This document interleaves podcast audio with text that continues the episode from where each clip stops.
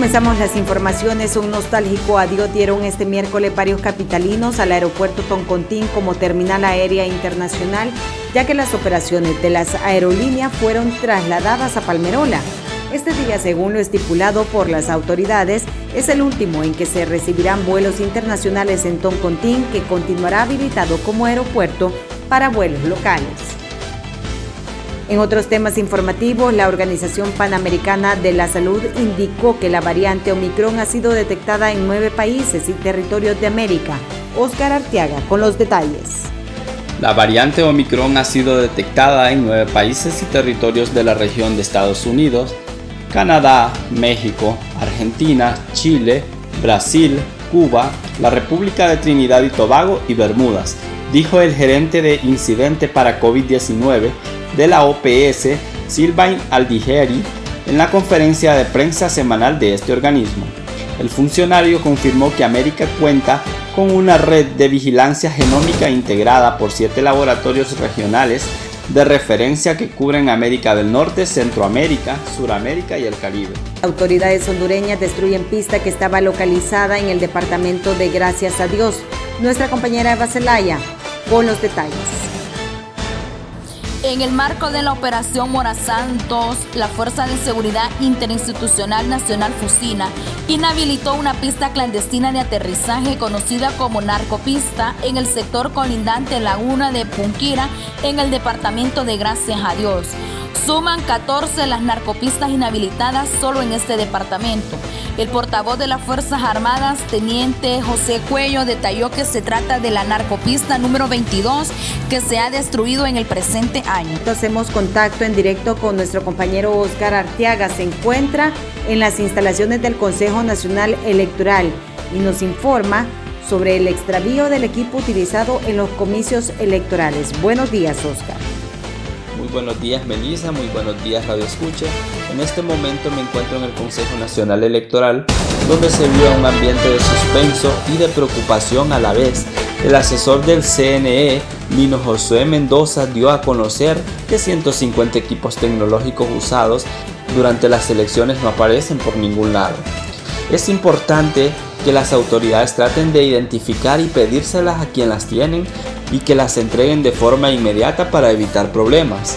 Con este contacto en vivo regreso con usted hasta cabina, les informó Oscar Arteaga.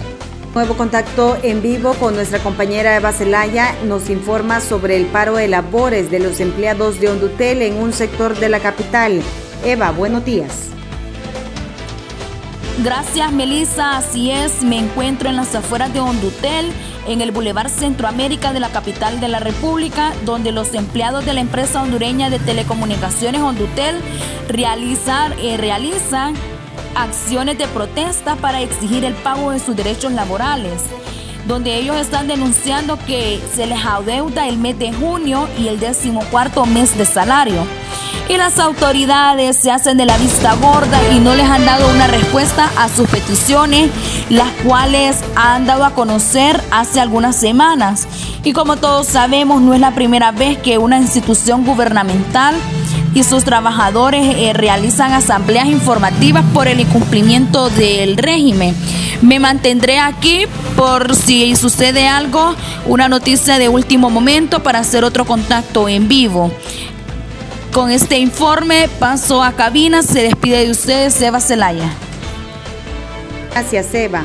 En noticias internacionales, el ex policía Derek Chauvin, condenado en junio a 22 años y medio de cárcel por el asesinato del afroamericano George Floyd, se declaró hoy culpable de violar los derechos civiles de las víctimas en un segundo caso ante el Tribunal Federal. Chauvin compareció ante una corte del distrito de Minnesota donde se declaró culpable de dos cargos, uno por violar los derechos civiles de Floyd y el otro por infringir los de un menor de 14 años en otra causa separada.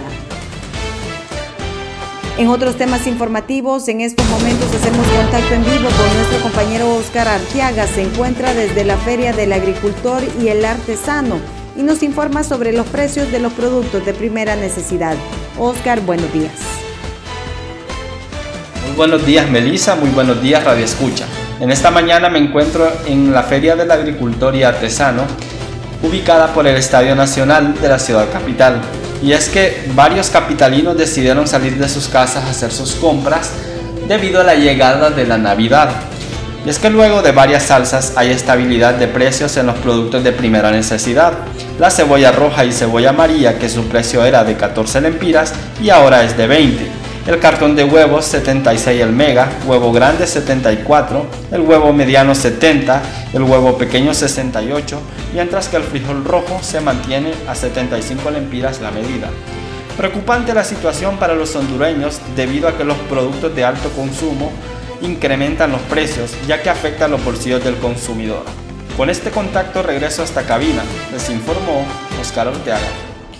Gracias Oscar por este contacto en directo. En temas internacionales, la explosión de un camión cisterna cargado de combustible en Caitén, en el norte de Haití, causó este martes la muerte de al menos 61 personas y ocasionó cerca de un centenar de heridos en un accidente derivado de la profunda crisis que atraviesa este país. Las llamaradas se tragaron un numeroso grupo de personas que intentaban saquear el camión volcado en una calle tras sufrir un accidente y causaron cuantiosos daños en al menos 20 viviendas situadas en la zona del siniestro. En otros temas informativos hay buenas noticias para la economía del país. Según un boletín del COEP, se han incrementado las exportaciones en Honduras. Eva Zelaya nos comenta. La proyección del crecimiento económico en el país se atribuye al incremento de las exportaciones, mayor gasto en el sector privado y aumento en los riesgos de los hogares estableció este miércoles el Consejo Hondureño de la empresa privada COEB a través de la divulgación de su boletín económico de diciembre. El COEB indicó que la proyección del crecimiento económico es entre 8 y 9% al cierre del 2021, pese a que el Banco Central de Honduras estima que será entre 10 y 11%. ¿Y cómo estarán las condiciones del tiempo para las próximas 24 horas? Nuestro compañero Oscar Arteaga nos informa. Este martes continuarán las lluvias y lloviznas leves en la mayor parte del territorio nacional, según el pronóstico que brindó el Centro Nacional de Estudios Atmosféricos, Oceanográficos y Sísmicos CENAOS de Copeco. El pronosticador de turno Walter Aguilar detalló que persisten los vientos acelerados del noreste del Mar Caribe, produciendo precipitaciones débiles y dispersas en las regiones norte, oriental, central y occidental.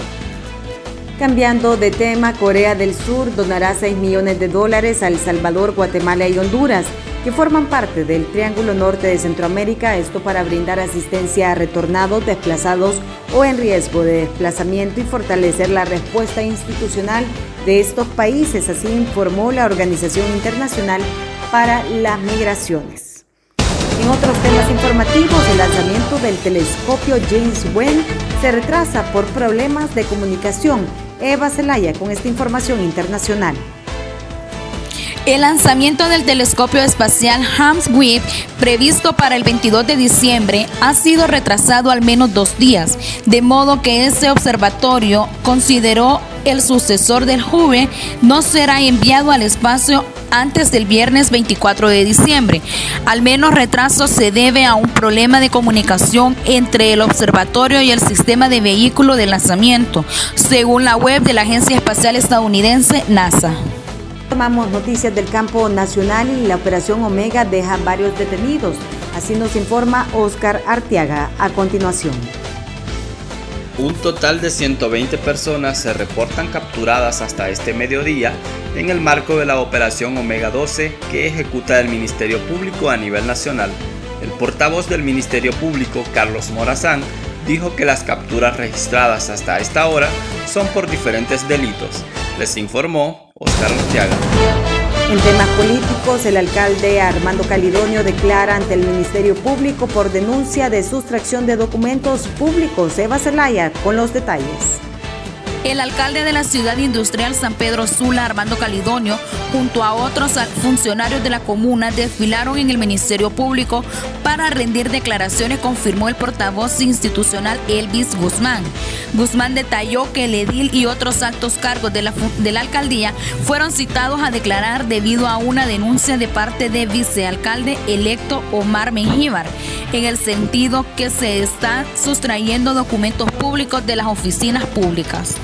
Y con esto hemos llegado al final de las informaciones, un resumen completo de las últimas noticias acontecidas en el campo nacional e internacional. Los invitamos para que nos acompañen a través de todas nuestras plataformas digitales. Somos Últimas Noticias, HN.